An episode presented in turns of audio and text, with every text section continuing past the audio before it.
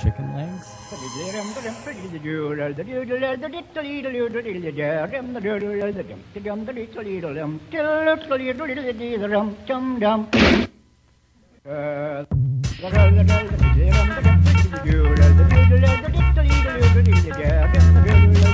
Hola, ¿qué tal? Muy buenas. Aquí estamos una semana más en Speed and Bacon. Y para todas aquellas personas a las que les guste flipar, tienen hoy una oportunidad magnífica, puesto que tenemos a un, pues, ¿cómo diría yo? A un retratista de conflictos aquí en Speed and Bacon. Es un reportero de guerra, es la primera vez que tenemos un reportero de guerra aquí, y se llama nada más y nada menos que John Sistiaga.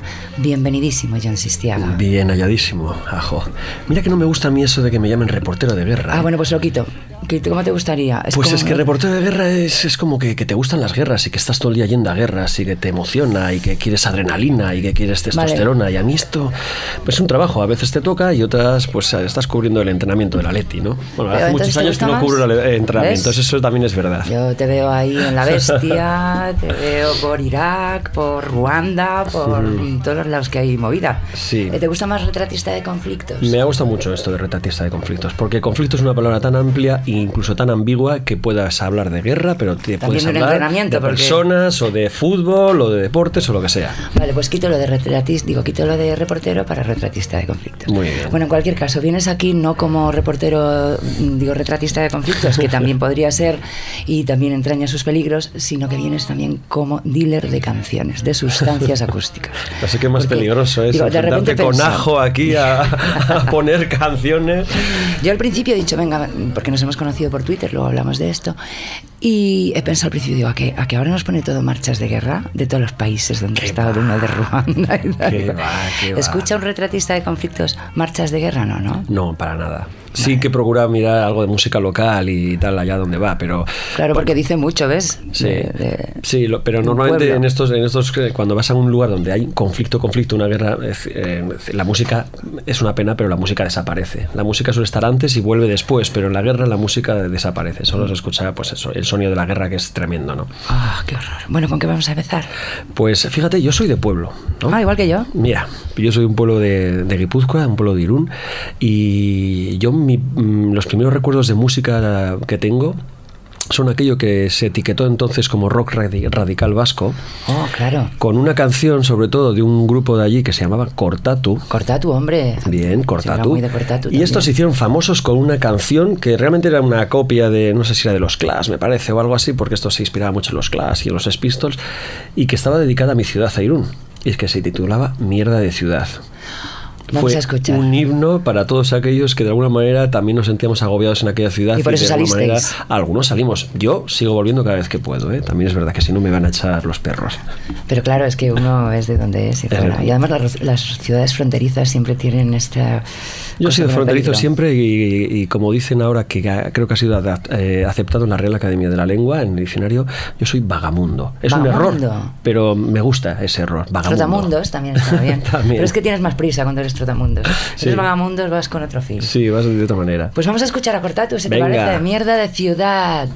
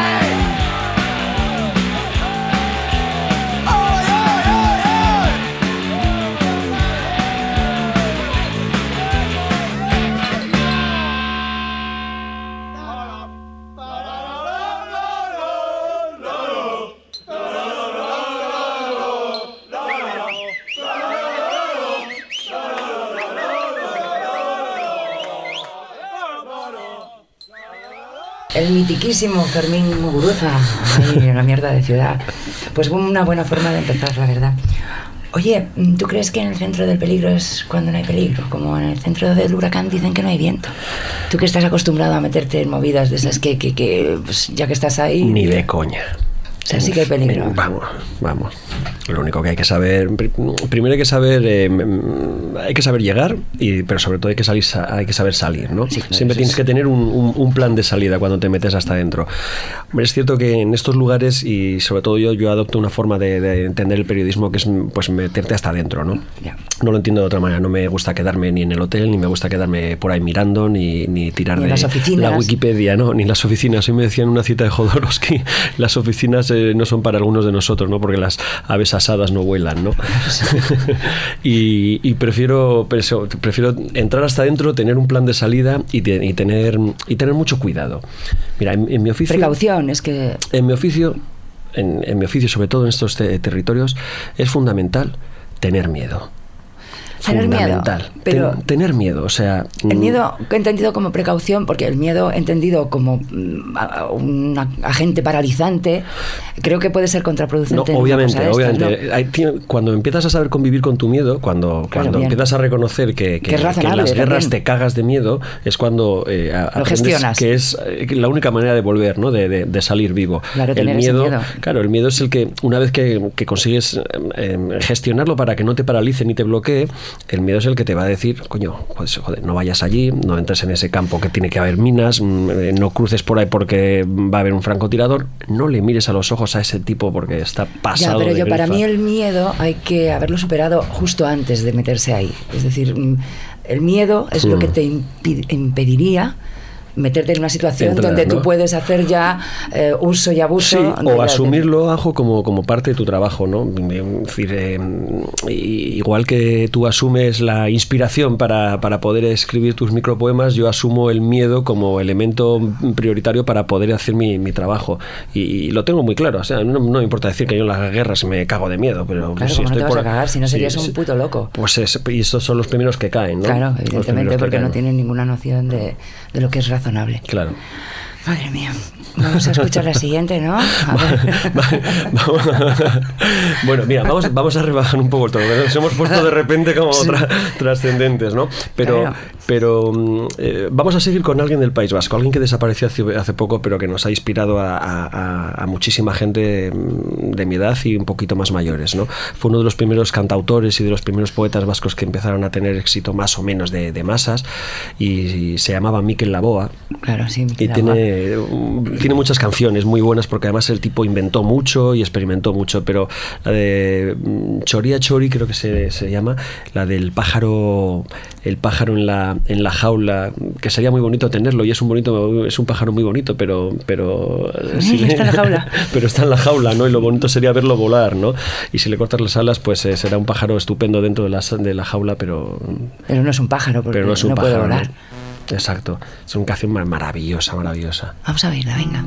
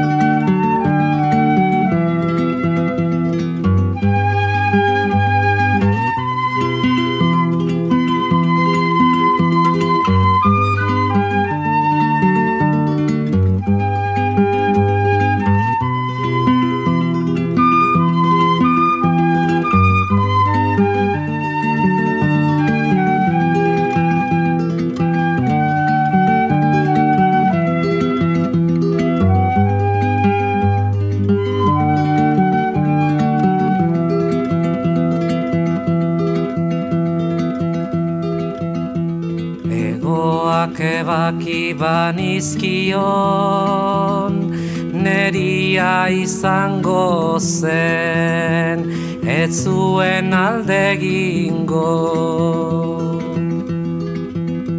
Egoak ebaki banizkion Neria izango zen Ez zuen alde gingo Baina nonela Etzen gehiago txoria izango Baina nonela Etzen gehiago txoria izango Eta nik txoria nuen maite Eta nik txoria nuen maite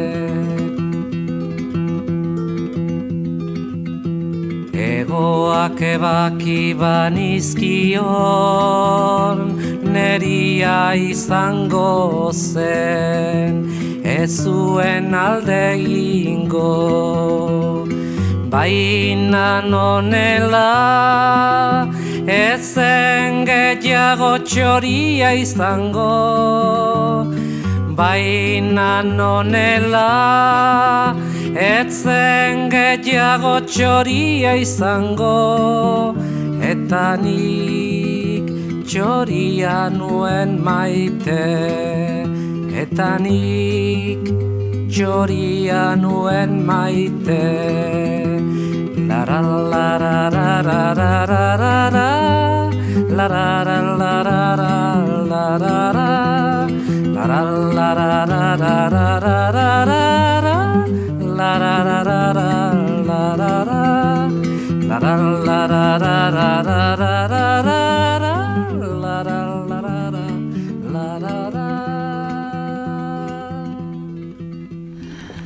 Mica la Boa, qué bonita canción. Además, fíjate que yo me acordaba del primer verso. Ya, No sabía, no, que la sabía.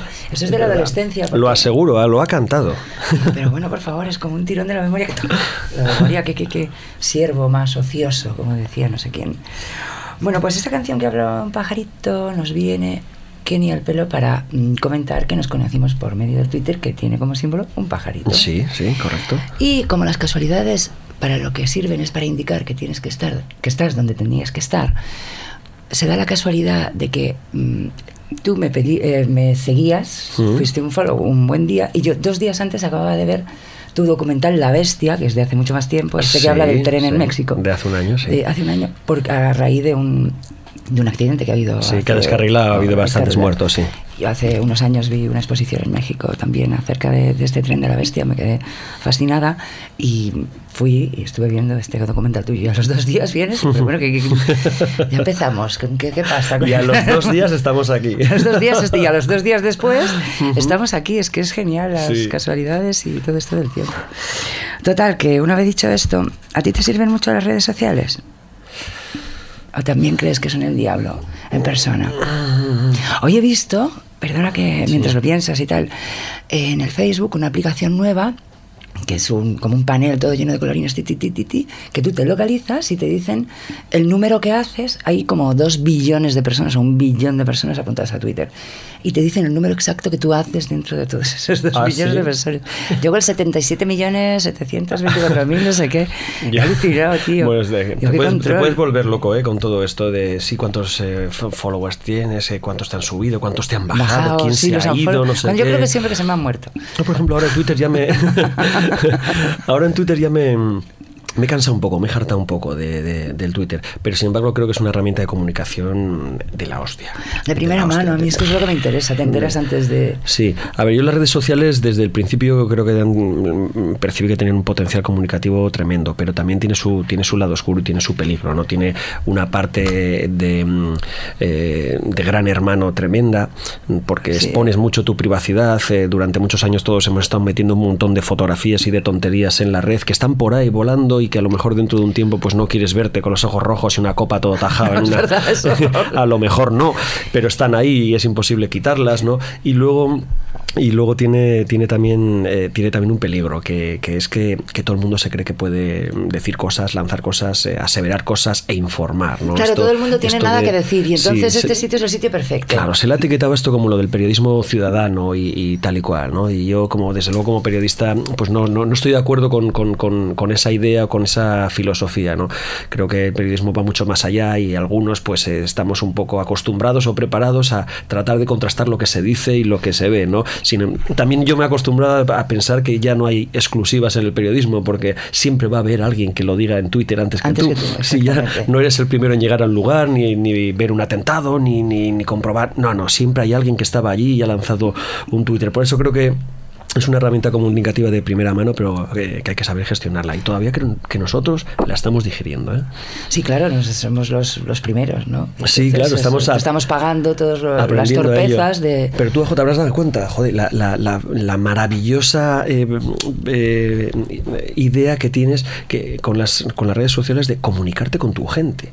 ¿no? Eso es genial. Con y además tus- a nivel global. Yo, con claro, tus lectores, las con tus minorías espectadores. Claro, pasan claro. a ser una grandísima mayoría porque el acceso es total a todos Es- los es sitios. total, o sea, de repente- El otro día me ha, me ha dicho un chico que nos escucha desde Singapur, así que vamos a saludar. Me hace mucha ilusión. Hola, Singapur. Sí. Buenas noches, Singapur. Bueno, sí es, pero también está la pericia de cada cual en saber seleccionar Hmm. de dónde obtiene la información, de la misma forma que lo haces con el telediario, los periódicos y todo eso. Entonces, yo creo que es fabuloso la posibilidad de estar prácticamente ahora con el streaming, estás metido en las narices en, en el centro de, del huracán cuando quieres y eso, pues sí, hay que- que- que yo creo que tiene más cosas buenas que malas, pero las malas son jodidas. Son y, jodidas, y sí. tenemos todavía que aprender a, a- a vivir con ellas, a convivir y todavía nos queda un tiempo a la sociedad entera para entender qué es esto, ¿no? Y cómo funciona y cómo... Y, y- repito, ese lado oscuro que hay detrás de quién maneja Twitter es como ahora nos hemos ¿Quién dado cuenta todo. barca, ¿Quién maneja mi barca o quién maneja Facebook? O sea... Eso lo em, decía esos remedios Amaya, ¿sabes? Te han tenido siempre el mismo problema. ¿Quién maneja mi barca? Sí, Sí. un clásico de. Sí, pero al final- ¿Esto, quién- esto, esto, esto quién lo organiza? Como dice mi amigo Coque. Es que al final metes en tu Facebook, eh, no sé, de- me he comprado unas bragas en Primark y entonces, coño, te van a entrar cookies y, avisos de Bueno, Primark a claro. ti, porque entonces dices, Eso es lo que yo "Joder, creí que eras tú cuando me entraste". de, de Digo, la vaya. palabra bragas o de la palabra Primark, ¿no? Entonces, Habrá cookies. Pues eso yo pensé, cuando yo vi la bestia y de repente ves, sigues tú, digo, ya están los cookies, hombre. Sí, informando las de cookies. lo que yo No, veo. No, tú, tú pensaste cuando te escribí que era un troll. Era un troll, ya Era está. un troll, no Sí, sí, no me lo podía creer. un troll. No me lo creo para nada. Periodista de guerra. ¿Sabes? Lo has vuelto a decir. Peri- pero he dicho periodista. Ah, vale. Bueno, vamos a salir a- con otra canción. Venga, ¿qué tienes ahí? Eh, voy a un preparado? clásico y no sabía muy bien cuál coger, pero vamos a ir a, a con Radiohead, que es uno de mis Ole, grupos de referencia. Radiohead, muy bienvenidos. Unas letras un poco complicadas a veces, pero creo que han sabido llevar la, la electrónica a unas atmósferas acojonantes, mm, siempre un poco en la melancolía y en la tristeza y en ay, qué dura es la vida y qué mal lo estoy pasando, ¿no? Pero bueno. ¿Qué canción elegir de los Radiohead? Mm, Pues que- que cualquiera vale, ¿no? Pero quizás un- la de Creep, que es de uno de sus primeros, eh, es- es escrito Creep, eh, de sus primeros discos, me, me parece fabulosa porque es- todavía están arrancando, todavía es una de, can- de esas canciones que las puedes bailar, incluso porque luego Radiohead ya no se puede bailar, solo es de, de escuchar, Sí, sí. de dormirte o Sí, de o hacer el amor con ellas, pero, vale. o sea, de, exacto, de difuminarte. Pero todavía con Creep se podía incluso bailar. La puedes escuchar a las 2 de la mañana y coño, te pones. Bueno, pues cascos fuera y vamos a echar unos bailes aquí en Speed Bacon.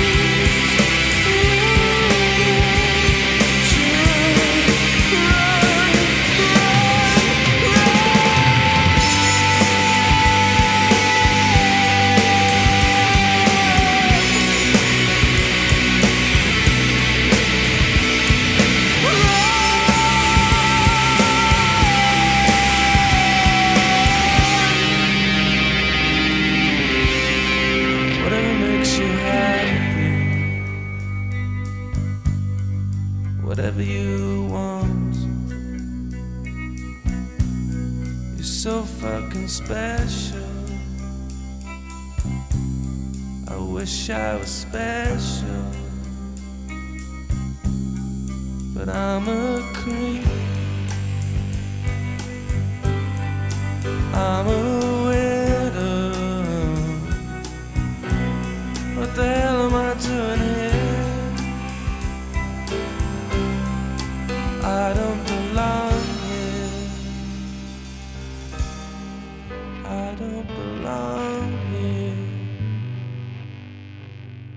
Muy buena esta también, ¿eh? Como es esa guitarra que entra, ¿eh? Como sí. un tragazo. Y esta voz que tiene así como de que tiene catarro un poco. Sí, siempre. Ay, la languidez, como ¿no? dorradillo y tal y cual. Oye, ¿por qué te dedicas a esto? John Sistiaga. Podría decir, John Sistiaga, sí, podría decir eso de que mm, porque no sé hacer otra cosa, pero no, no es mentira. Me Algo- gusta pinchar música, me- comer bien y, y otras cosas, ¿no? Pero no sé, desde el principio traté de canalizar la curiosidad que tenía por todo, por el mundo y el hecho de ser un pesado preguntón en un, ofi- en un oficio que me dijeron que, que tenía todo eso, ¿no? Que era lo del periodismo. Y además meter las narices hasta el... A ver, a ver, de Sí, verdad... hasta el fondo. También O sea, tengo no que decir que, cuentes. que- que creo que perdí cinco años haciendo esta carrera, ¿no? Que, que esto va un poco... O sea, que todo lo que has aprendido ha sido justo después de dejar de estudiar. Pues sí, sí, al final yo creo que esto es, un, en- en- en- es, es- es algo que se aprende, que, necesitas apenas un año o un buen máster en hacerlo, ¿no? Pero, eh, pero no perder cinco años. No, es una cuestión más de, te interesa el mundo, te interesa conocer cosas, te interesa conocer gente, te interesa enseñar y contarlo. Yo soy un contador de historias, igual que tú eres sí, una escritora sí. de, Sí, microhistorias, es- yo soy un contador de historias y, y me sale, ¿no? Entonces veo cosas y, y- y, coño, las memorizo, las analizo, veo, veo cualquier dibujo, cualquier frase por ahí o cualquier cosa y le echo una foto. Porque creo que, coño, estamos rodeados de cosas que merecen la pena que, que sean contadas y que sean sabidas y conocidas, ¿no? Bueno, dicho, dicho esto, también puedo hacerlo aquí en, en Madrid y, tengo la suerte de, de haber empezado a trabajar viajando por ese mundo, por ser el periodista vagamundo y esto pues me, me ha permitido conocer una serie de, de- de lugares, de historias, de, horizontes y de escenarios de, de primera mano, ¿no? O sea, Eso es fascinante, desde luego, ¿no? Que te lleven a... o sea, y a- bueno, esto es lo que te quería preguntar.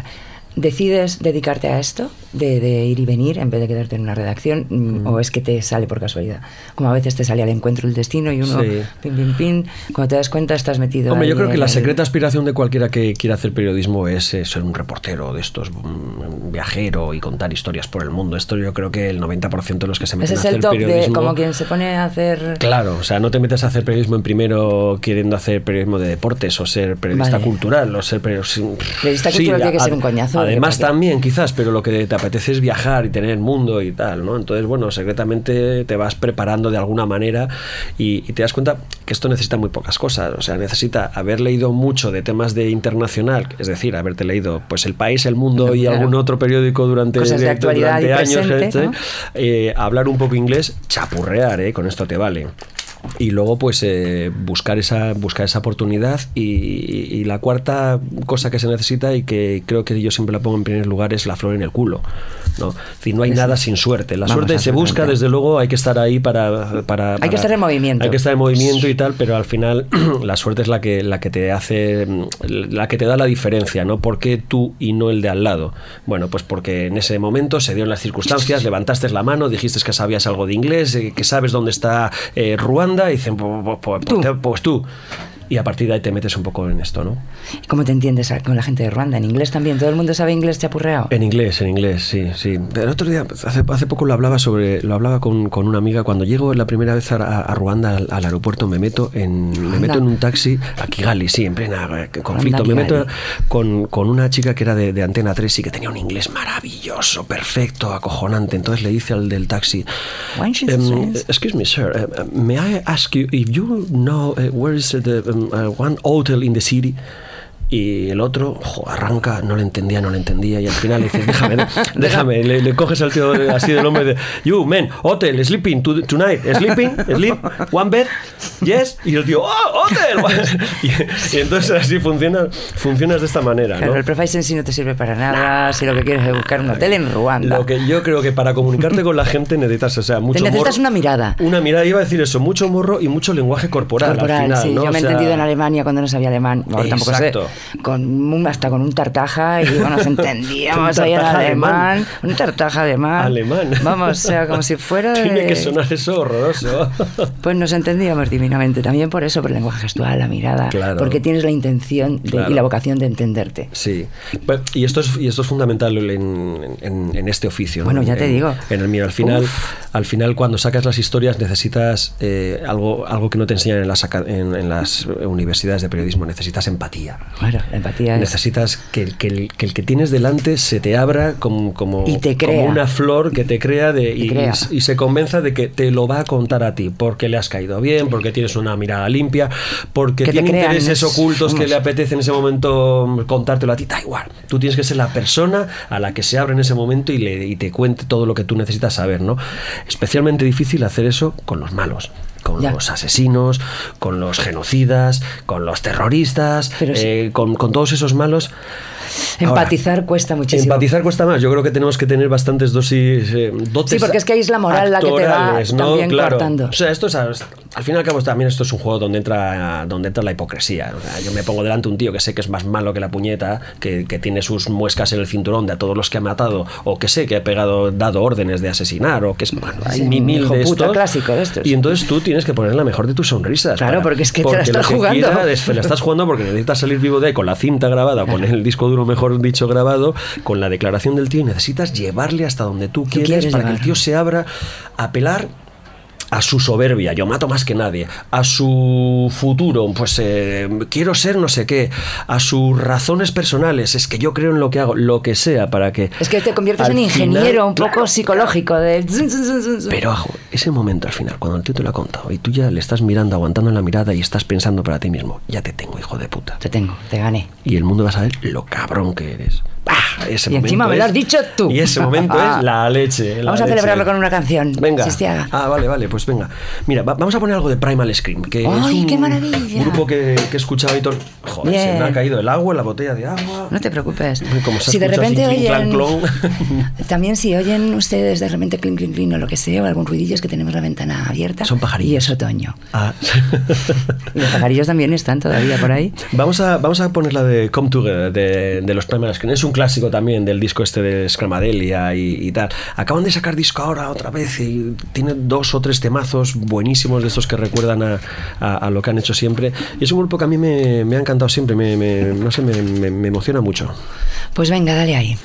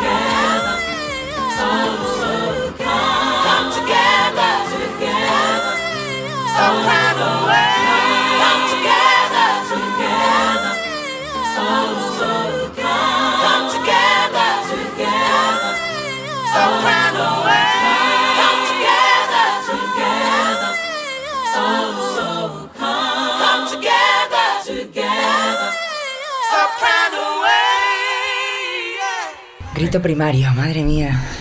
Qué canción. ¿A ti no te dio por leer hace, ¿qué eso, 15, 20 años aquel libro que se llamaba así, El Grito Primal? Pues no. Era uno de esos primeros ¿De quién como, era? pues, pues no lo sé, yo creo que era uno de esos de medio autoayuda, una cosa así, se puso, no Yo sé. la, o- la autoayuda la he practicado poco. De hecho, la micropoesía es una forma de Sí, son libros de autoayuda. Yo sé, creo que fue al acabar el instituto, de eso que la gente empieza a leer como a Lacan, como a no sé qué, tal, y, y- y entonces apareció esto del grito primal, de tal. bah. Yo se lo he escuchado mucho a, a Leo Bassi en el alfil, que salía y daba un grito primal de estos con todo el público a la vez, que es muy liberador. Bueno, a mí, yo me acuerdo que a Leo Bassi nos hizo salir de- del teatro, del alfil. Yo era taquillera en el alfil. Ah, sí, qué bueno. Época. Igual estabas por ahí entonces, Seguro que ¿no? te Pero el tío se subió a un contenedor de basura verde que había al lado, nos ¿Con hizo plumas salir a no? ¿Llevaba me acuerdo si estaba vestido o de qué iba No, vestido, pero al final acabamos todos gritando, Sí, gritando. ¡ah! en la calle. Tuvimos muchas protestas de los vecinos. Claro. Lo cual nos obligó a adelantar la función de, de Leo para que no fueran después de las 12. Los vecinos. bueno. es que- Oye, ¿a ti quién te descubre las canciones? ¿Quiénes, quiénes son tus camellos? Eh, mis camellos. mm, Bueno, mi amigo Federico Simón mm, es un tipo que escucha también mucha música y este siempre me está metiendo, me- colocándome grupos. Últimamente me está colocando en My Bloody Valentine, en eh, Tortoise, eh, grupos de este tipo, ¿no? Que, que- que- que le encantan. Eh, luego tengo una amiga que conocí hace, hace tiempo también, que está, en- que tiene, maneja mucho la cultura de- de club, eh, mm, se llama Blago, y, y este siempre me va mandando como mails de cosas que va descubriendo o cosas que, o tipos que van a tocar y tal, eso que curioseas por ahí, ¿no? Y luego, pues bueno, mm, pues te metes un poco también, sigues en Twitter a, gente que te va recomendando cosas y... y cuando vas a países, antes que hablábamos un momento, me decías que en los conflictos lo que desaparece primero es la música. Claro, la, la música siempre es un símbolo de, de Sí. alegría, ¿no? Hay algo de relajación. Cuando uno tiene que estar tan alerta, Sí. claro, desaparece totalmente, porque además despistará. Bueno, a ver, mm, podemos hablar, ponernos poéticos, de, de los sonidos de la guerra o la música de la guerra, ¿no? Yo que me he dedicado tanto a la música experimental, los sonidos de la guerra tienen que ser fascinantes también, a, a pesar del horror A pesar del horror. de- que, que- que impliquen, ¿no? Yo Tiene creo que, haber o sea, algo en el fondo de, de belleza, en un... Sí.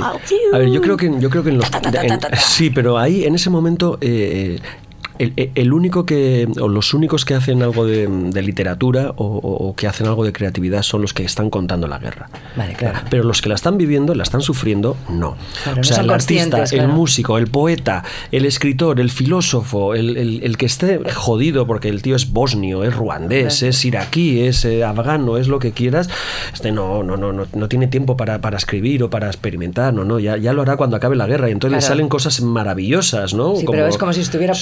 Como cometas en Kabul, eh, cosas así, pero tiene que ser después, después, luego lo cuentas, ¿no? Eso vas luego, cuando ya no la- tienes peligro. Claro, durante la guerra solo lo cuentan los que estamos allí, los que vamos con billete de ida y vuelta, o sea, los reporteros, los documentalistas, que los periodistas que aparecen, sí, pues cada uno a su forma, unos son más oníricos, otros más líricos, otros más directos, como quieras, ¿no? Pero somos los únicos Pero que ya tienes billete de vuelta, eso es importante. Entonces ya es que es una libera- sensación, claro, o sea, te puede te pasar de todo, obviamente, y puede que no cojas nunca ese billete de vuelta como va a pasar muchas Pero la veces, sensación de que ¿no? uno tiene una salida Claro, es o sea, liberadora. Antes hemos arrancado esto cuando me has dicho periodista de guerra y yo te he dicho, pues no, no me gusta, ¿no? Pero sí que existen los periodistas de guerra los, y yo los defiendo. Los periodistas de guerra son los periodistas que viven en el sitio, Vale. los periodistas palestinos, los, los bosnios, los iraquíes, los sirios Los ahora, los que estaban allí cuando comenzó la guerra, los que la viven desde dentro y los que se van a quedar cuando tú te vayas a la Claro, tú eres un tranquilidad. observador que llegas Claro, desde otro un sitio con todos tus- un paracaidista que llega así con, con muchos elementos, con muchos Con muchos prejuicios también, con muchos supongo. prejuicios, con muchas herramientas de trabajo, ya has estado en muchos sitios, bueno, ya sabes cómo hacerlo, ¿no? Pero los los tipos que están allí, eh, estos son además, son tus fixers al final, ¿no? Cuando tú llegas a un conflicto por primera vez, o sea, pues siempre hay una primera vez en, en Afganistán o en Filipinas o, o donde sea, ¿no? Y al final, ¿a quién acabas llamando? Pues a un periodista local, Claro, que es el que te cuenta todo, el quién es quién, el, el cómo El que está al salir, tanto de el los lugar, detalles. el no sé qué, tal. Esos son los reporteros de verdad. Pues estamos casi casi acabando. Ya, Reportero bien. de verdad. Allí en, al- en estos mm, en estos sitios donde has ido, has descubierto alguna banda, que de donde arrancaba la pregunta. Has descubierto algo, a pesar de que de que no mm, fuera el momento. Ya. Ha caído en tus manos, hostia, Po- pues en Kabul había una banda de rock experimental que la flipas. Pod- ¿no? Podría, podría, te estaría mintiendo si dijera que Pues sí. no me mientas porque aquí la verdad, no, te- tiene ningún sentido. Pero precisamente por eso, porque en estos sitios, o sea, no te encuentras, o sea, eh, es, es muy difícil acudir a, a un local, a, un no local a ver a alguien, no, sí, es que no, o sea, yo lo he intentado, a mí, joder, yo, yo- a mí me gusta mucho siempre meter pinceladas culturales o, o- o poéticas en, en mis reportajes, en mis documentales. El, el de la bestia que lo has citado Sí. antes acababa con Galeano, ¿no? El de, Sí, el de los sin nadie, ¿no? Que, que no tienen ni, ni el dinero de la, que, que cuesta la bala que les mata, ¿no? Pero intentas encontrar gente y no la hay, te lo digo que no la hay. Puede haber, como digo, poetas que eran de Además antes. supongo que da cierto están- pero- pudor el estar ahí fil decir, mientras haya un No hay tíos vendiendo discos, no hay tíos grabando, grabando música, no hay músicos callejeros. Y los Claro, músicos que cualquiera. hay han huido. porque porque ¿qué, pinta un músico, un músico bueno, reconocido o no reconocido en Sarajevo en los peores años? En Kabul, Nada, nada. en Bagdad, huyen. Porque además, joder, son gente Huyen que o tiene igual están reclutados. ciertos recursos a veces para poder decir, o cierta inteligencia para decir, yo me largo. Y yo, vale, tengo talento. Pues mira, soy iraquí, me largo a Siria. Ya aguantaré, ya escampará y ya sigo escribiendo desde aquí o, montando o bailando o lo que quieras hacer, pero allí no se queda nadie, allí se quedan los que hacen la guerra y los que la sufren, nada más. Madre Nada más. Es que a mí me da muchísimo miedo. Siempre que tengo pesadillas, pienso en guerras. Me parece Ah, espeluznante. Sí? además, como ahora ya solo morimos civiles, las micropoetisas somos las primeras.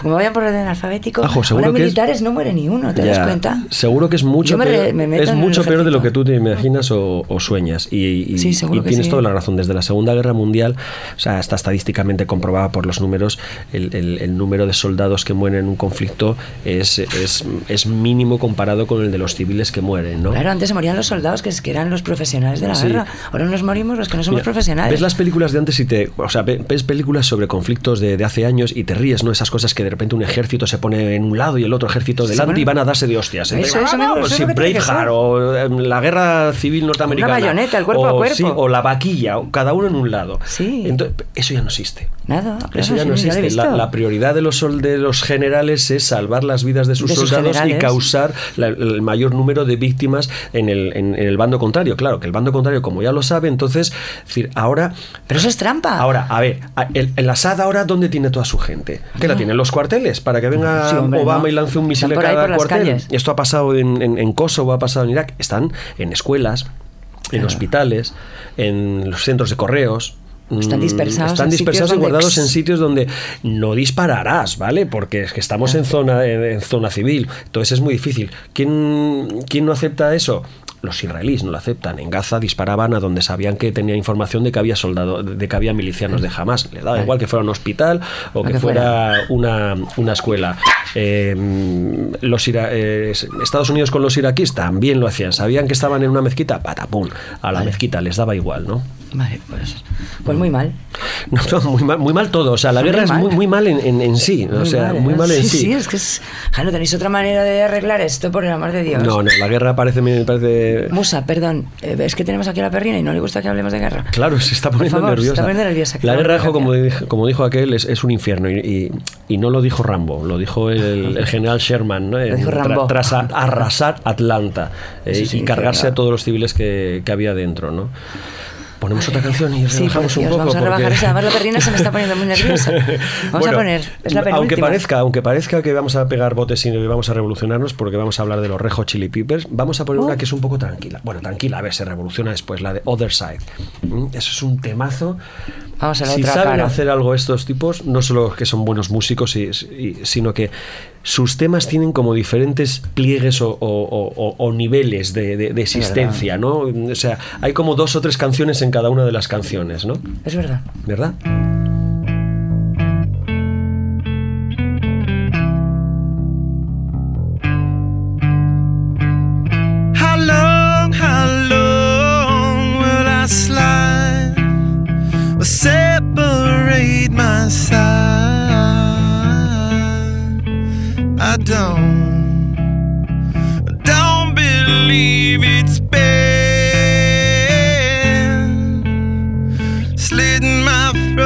so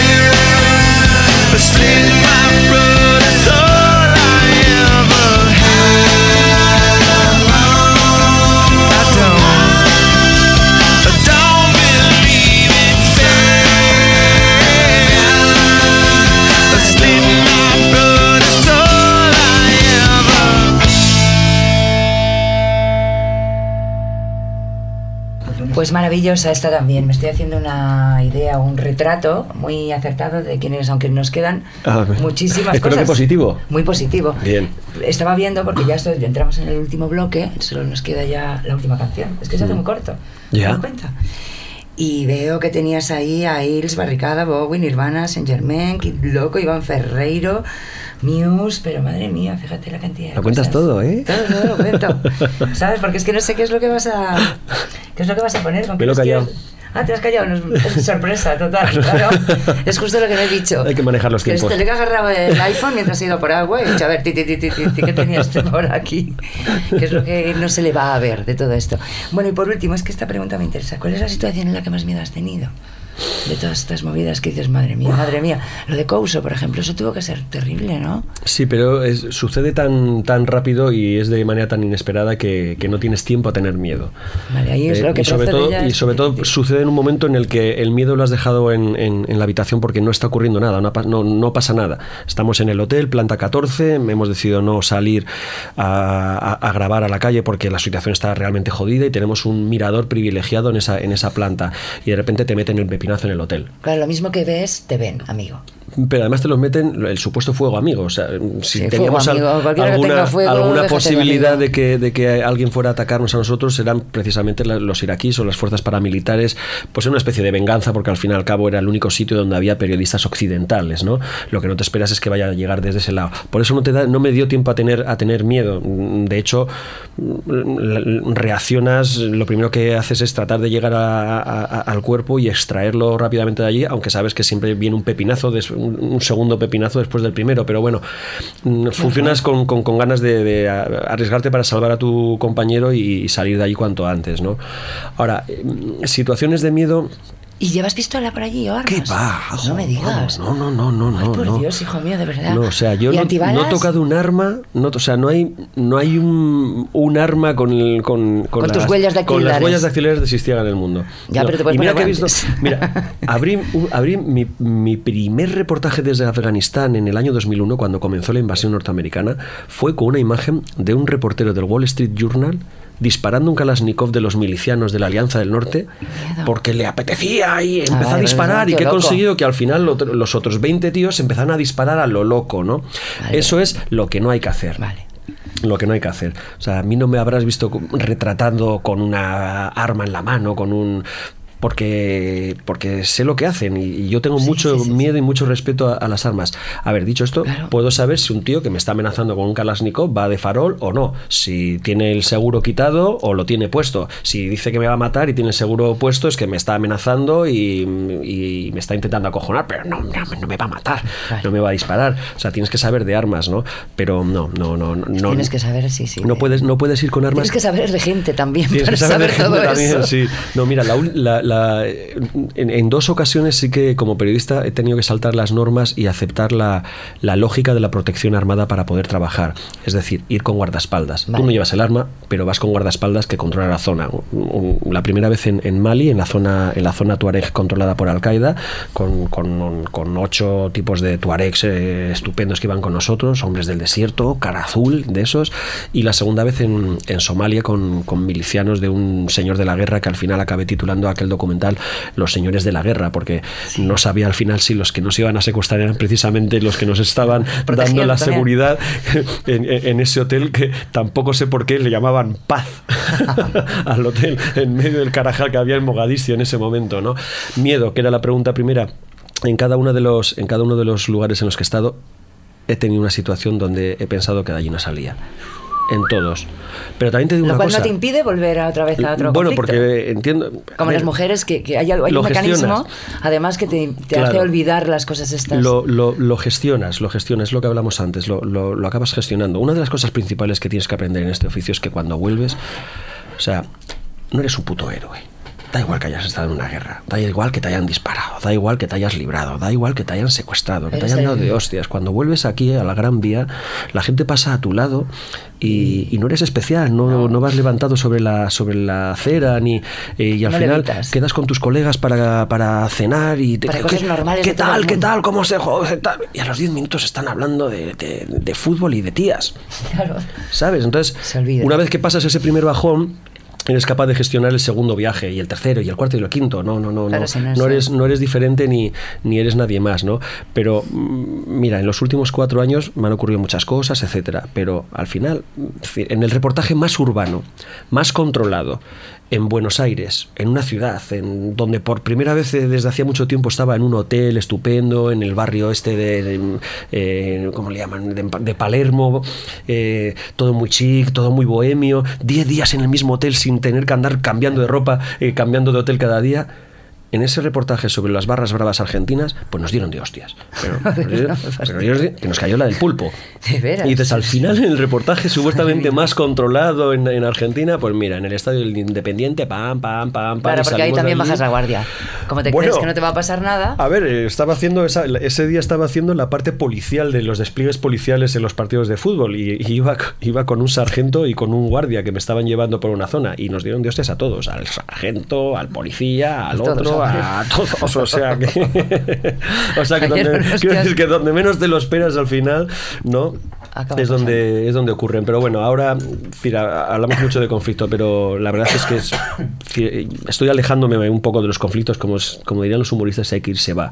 No, pero estoy encontrando otro tipo de conflictos humanos. O sea, estoy ahora en, en- Canal Plus haciendo una, una serie documental que me está llenando muchísimo porque es una especie de cartografía humana, ¿no? De Sí, es sentimientos, yo de en La situaciones. Bestia. La bestia no es un Bestia. sitio de conflicto, pero al final te subes con un montón de inmigrantes que se la están jugando, que muchos de ellos van a morir para lograr ese sueño americano de atravesar la frontera y llegar a Estados Unidos y poder mandar 100 euros al mes a su familia, ¿no? Sí, Eh, el contacto humano con toda esa, esa gente de primera o mano. sea, vivir, vivir eso o sea, me, está llenando últimamente mucho más. He hecho ¿Qué es lo que tienes en- ahora entre manos? ¿O pues mira, el- eh, estrenamos documental en Canal Plus que le vamos a llamar La América del Odio. Es un recorrido por la América pues más, más profunda, más, más dura, más vulgar, más violenta, mm, eh, más odiosa. Es decir, mm, milicias que se entrenan para una supuesta invasión, aunque sea, como dicen ellos, aunque sea de zombies o de reptilianos. si sangran, mueren. sí, sí, es una locura. He estado con el partido neonazi norteamericano en Michigan, he estado con la organización más, más heavy, más dura y más peligrosa, que son los Aryan Nations, las eh, naciones arias, que dices, pero, pero ¿cómo puedes ¿qué vivir en el odio? Me siento bien en el odio, yo no me siento bien odiando. Te dicen, he estado con el Ku Klux Klan, Ah, mira. Sí, se me han puesto ahí las, las, túnicas, las capuchones y todo. capirotes y toda la pesca. Esto el 9 de octubre. Y acabo de volver de Calcuta, que ya será para noviembre, también para Canal Plus. Hemos hecho una historia en, en la India sobre la situación de la mujer. ¿no? La India como uno de los cinco peores lugares del mundo para nacer mujer. Desde digo, que naces yo. en la cuna, desde que naces, estás- estás jodida. Sobre todo si ¿eh? eres de clase baja, de casta baja, estás tu situación, o sea, va a ser la hostia. Me he encontrado con personajes allí, con, con gente acojonante, desde las mujeres de ONG que están ayudando allí, dándolo todo por sacar adelante a, a- otras mujeres. También hay muchas iniciativas allí por parte de las mujeres que están Muchas, sacando adelante. muchas, y, me- y menos mal, no menos mal, pero ha tenido que ocurrir situaciones como las violaciones masivas de gente en autobuses y de mujeres para que la gente y la sociedad empiece a tomar conciencia. Pero bueno, me he quedado muy, muy impactado. He, he entrevistado gente que no sabía cuán- qué edad tenía.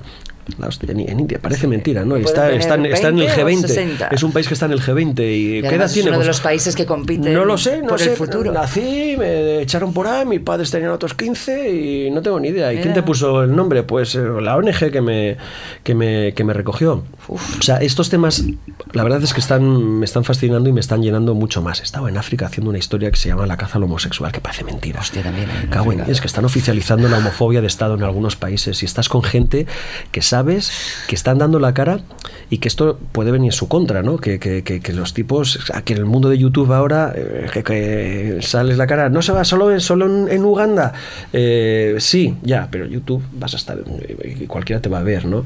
Está en Tanzania haciendo una historia de sacrificios humanos. O sea, Pero, pero, de albinos. Sí, Ah, les llaman los blancos de la ira. O sea, no lo ves sí, y yo, están- yo lo veo. Están estigmatizadísimos y Cada- mira, te, diablo te lo, te- te lo recomiendo, recomiendo a la gente que te escucha. Los Blancos de la Ira, o sea, yo como autor de ese documental, cada vez que lo veo, llego al final y me, se me pone la carne de gallina y se me saltan las lágrimas de, de- de- de lo, de lo que estoy contando y la gente con la que he estado contando, porque, hostia, son niñas con amputadas, estas las que han sobrevivido, ¿eh? amputadas de brazos, de manos, porque, bueno, utilizan pues el brazo para una poción mágica del amor, del sexo, del dinero, de lo que sea. Qué bestias Ocurre. somos. Un mundo muy, o sea, sí, un mundo muy, muy terrible y un oficio muy viajero este. Muy viajero, pero Así bueno, que la siguiente impide canción escuchar una se canción va a llamar The Passenger de Iggy Pop. Ole, por que la hemos favor. dejado para el final. Que La aunque iguanaca. Iggy Pop está ahora haciendo anuncios de Schweppes, Sí, bueno, señor. se le permite lo que sea, porque sale sin camisa, está estupendo con Pop lo que 200 años que tiene Sí. y hizo temazos como este. Pues bienvenidísimo a Speed and Bacon, ha sido un placeraco. Tienes aquí una lista de canciones mm, pendientes, puedes volver cuando quieras. Pues cuando me y te deseamos muchísima suerte. Gracias. verdad. Muchísimas gracias a ti. No has tenido Ajá. miedo aquí ni nada, ¿no? No, me sentido muy a gusto. Vale, si es que estamos aquí en paz, tranquilamente. ¿Qué canción, cómo se titula la que vamos a The oír? Passenger. Ah, The Passenger, perdón.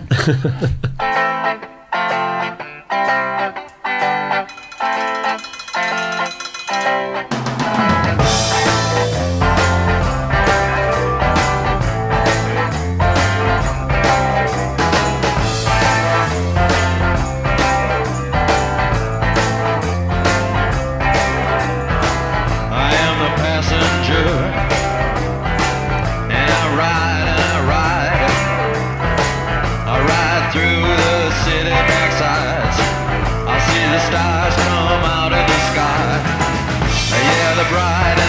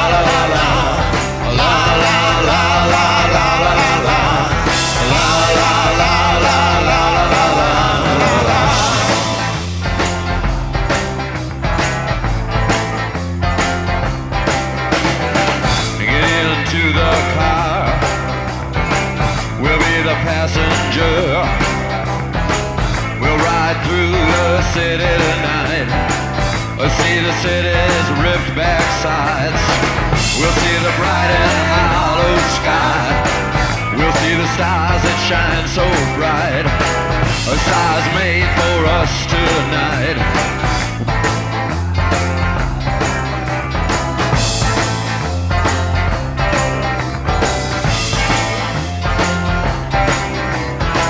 Oh, passenger How, how it rides Oh, the passenger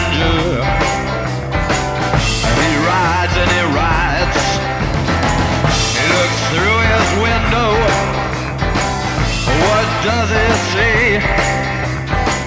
He sees a side and hollow sky. He sees the stars